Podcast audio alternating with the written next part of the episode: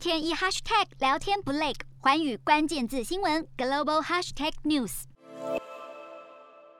由于中国与加拿大关系不睦，使得加拿大鹅这个羽绒衣品牌似乎遭到中国官方刻意刁难。先前上海市黄浦区市场监督管理局质疑加拿大鹅的羽绒衣保暖系数灌水，罚了一百九十六万台币左右罚款。最近又因为退货风波。加拿大鹅又上了微博热搜榜。客人觉得衣服品质有问题，想退货，但店家却说中国消费者购买前都已经签下了更换条款，所以拒绝退货。加拿大鹅的说辞立刻引发网络舆论痛批，这是搞歧视的霸王条款，无视中国消保法的规定。而十二月一号上午，上海市消保委约谈了加拿大鹅，要求加拿大鹅更换条款。不久后，加拿大鹅大转弯，正式宣布所有中国专门店的产品可以七天无条件退货。因为包括欧盟在内，有三十二个国家已经取消对中国商品的最惠国待遇。中国海关总署也从十二月一号开始，不再对三十二国签发最惠国待遇原产地证书。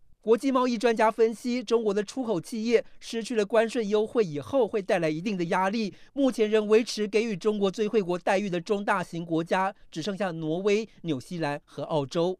Hello，大家好，我是寰宇全世界的主持人何荣，常常跟大家分享国际观与国际新闻。但您知道为什么需要关注这些讯息吗？十二月八号星期三早上九点，就在 FM 一零二点五幸福电台幸福联合国，我和寰宇全世界节目制作人王克英将分享国际新闻的重要性以及如何爱上国际新闻。如果错过收听，还可以回听当天上午十点上架的幸福联合国 Podcast 哦。